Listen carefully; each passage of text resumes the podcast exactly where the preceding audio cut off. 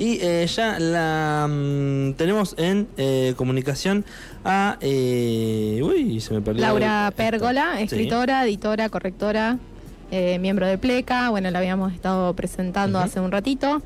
Eh, ella nos va a hablar sobre el valor y el reconocimiento de la profesión de, lo- de los correctores literarios.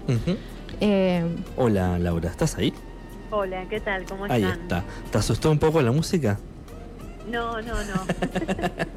Bueno, mejor. Porque. No eh, estoy súper acostumbrada a ese tipo de música, pero bueno. Ahí va, ahí va, ahí va. Acá es todo, todo diversidad. Después dentro de un ratito vamos a estar con una cumbia. sí, Ah, bueno, bueno. todo sea por difundir las eh, bandas locales. Bueno. Obvio, está muy bien. Vamos a ponernos un poquitito más serios.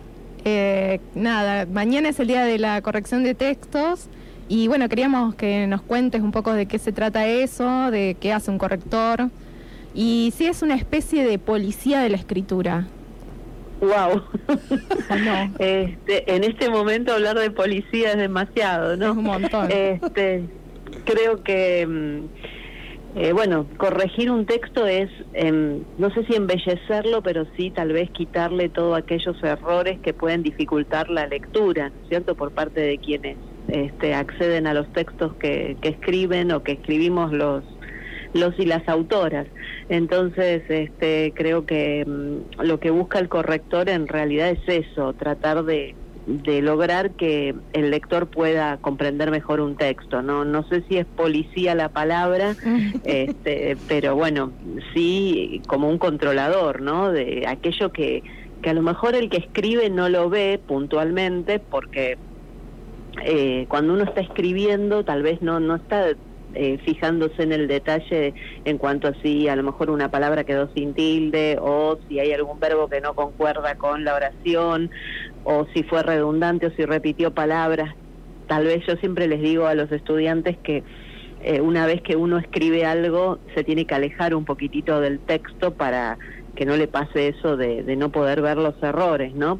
Y obviamente la mejor opción es contratar un corrector o una correctora. Claro, claro, claro. ¿Y cómo, cómo es cuando hay textos que están eh, escritos, por ejemplo, a propósito, con esto de decir, no sé, que, que sea redundante o que repita mucho algo, pero que es a propósito? Ahí te- ¿Se da cuenta la, quien corrige o, o hay un, un ida y vuelta con, con, el, con quien escribe?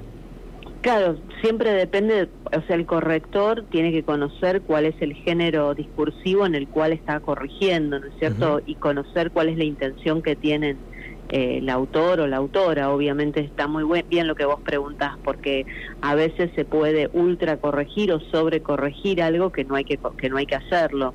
Entonces eh, hay que tener como muchas competencias enciclopédicas, más allá de lo que sería eh, culturales, ¿no? Más allá de lo, lo- del conocimiento gramatical o textual, uno tiene que tener eh, noción de a quién va dirigido ese texto. Suponete si es un manual eh, o un libro de texto para escuelas primarias o secundarias, muchas veces los términos se repiten justamente para que puedan los eh, les niños adquirir los conocimientos. Entonces eh, ahí no estaríamos corrigiendo eh, si hay algunas oraciones redundantes o Claro. palabras que se repiten.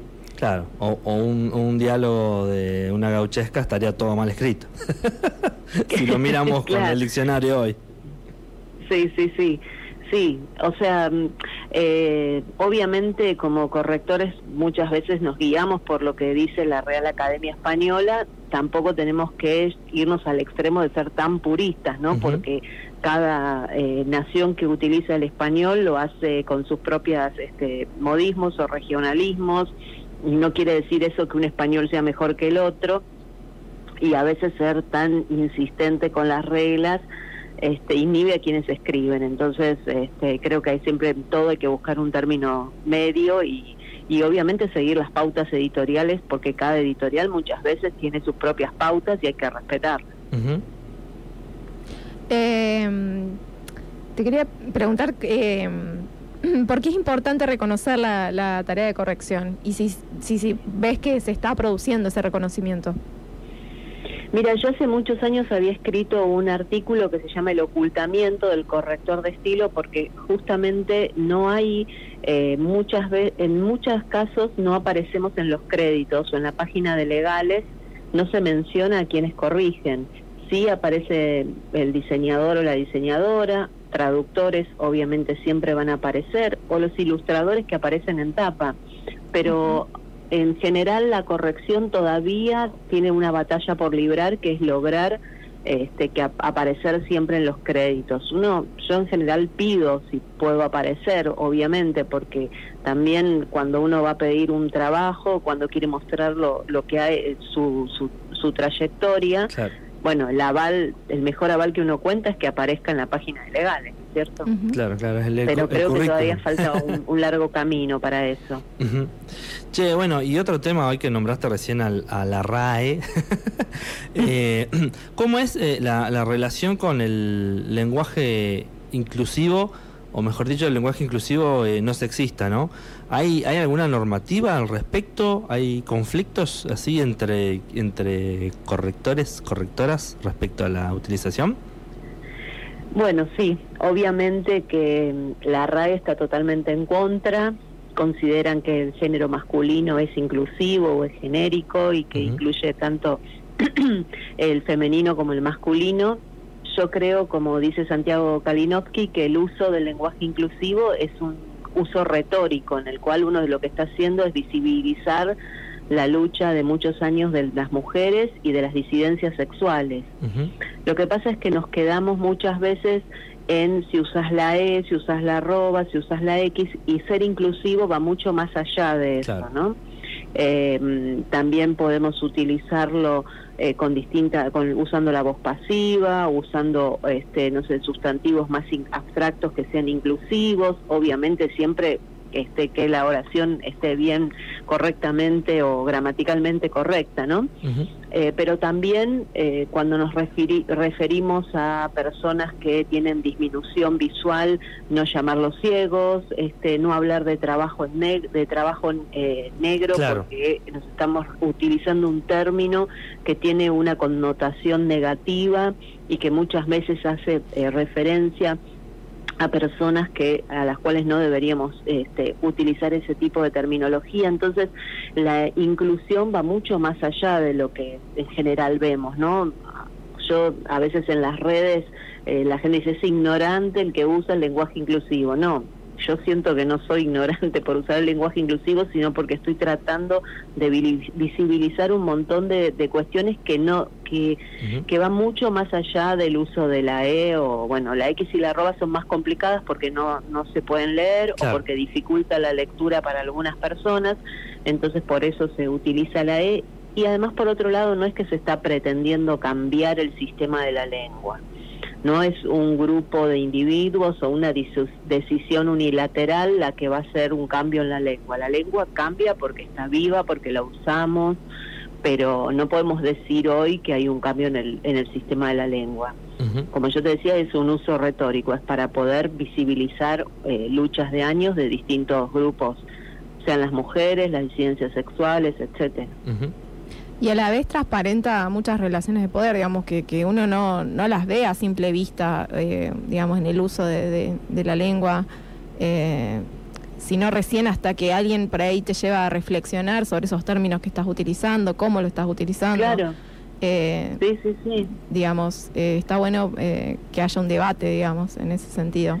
Sí, por ejemplo, en muchos en muchos eh, trabajos médicos o en, la literatura en general, ¿no? Que aparece, por ejemplo, la palabra raza negra, raza blanca, y estamos hablando de etnias, entonces también el cuidado del, vocabulario. Yo eh, hace unos, el año pasado o el anterior corregí un libro este, en el cual se hablaba de uno, de un miembro de una familia y hablaban de su inclinación sexual. Bueno, lo corregí por orientación sexual. Después el autor me dijo, la verdad es que gracias, porque me ayudaste a tener otra visión en el uso del lenguaje. Por eso digo, no es solamente ser inclusivo, usar la E, sino este, tener cuidado con los términos que utilizamos. Otro de los términos, o sea, volviendo que se habla en esto de, los correctores, eh, tiene que ver con el lenguaje claro. Eh, ¿qué, es el lenguaje claro? El lenguaje claro es eh, aquello que te permite, por medio no solamente eh, de la terminología, sino también de la estructura de un texto, de, o sea, también la redacción, obviamente, y también tener en cuenta el diseño porque muchas veces, primero con respecto al lenguaje, yo siempre pongo el ejemplo de si vos tenés un, no sé, un conflicto legal y te dan un escrito en el cual vos no entendés mucho de lo que está diciendo, pero hay alguien que te está defendiendo con ese, y, lo que uno tiene que lograr es que el otro comprenda esa situación, ¿no es cierto? Alguien es acusado, va a, este, no sé, a un juicio y no sabe de ni siquiera qué, qué terminología se está utilizando para defenderse. Sobre todo si empieza empieza con autos caratulados y vos decís, yo no choqué a nadie. Claro, exactamente. Entonces tiene que ser un, algo que todo el mundo entienda y eso no quiere decir que uno desluzca el lenguaje ni mucho menos. Pero nosotros tenemos que buscar un lenguaje que sea claro, conciso, sencillo y esto de la claridad tiene que ver también con eso y también la estructura en la redacción. Eh, por ejemplo, se elegir una tipografía que no tenga tantos este, eh, elementos de adorno que a veces dificultan la lectura, que el párrafo esté eh, justificado hacia el lado izquierdo porque facilita la lectura, que haya espacios entre los párrafos, eh, o utilizar viñetas para ordenar este, la información, utilizar bien los signos de puntuación, porque los signos de puntuación yo digo que son como señales de tránsito, que te van organizando el texto y vos podés comprenderlo eh, semánticamente, ¿no es cierto? Eh, nosotros lo que pasa es que nos han enseñado muchas veces el uso de los signos eh, de puntuación muy relacionado con la oralidad. Entonces, cuando uno nos hacían pasar a leer en, en voz alta en el colegio primario, sobre todo, decían, bueno, con la coma respiras un poquito, con el punto respiras más. Y después eso se ve reflejado en utilizar mal los signos, por ejemplo, las comas separando sujeto y predicado, que es uno de los errores más frecuentes. Cada vez que trago saliva, le pongo una coma. claro, pones una coma. Sí. Este, bueno, ¿dónde podemos tener más información sobre estos temas o qué queremos, cómo podemos hacer si queremos contratar un servicio de, un corrector? Porque la verdad que el corrector aparece, parece que no, pero está y en todos lados.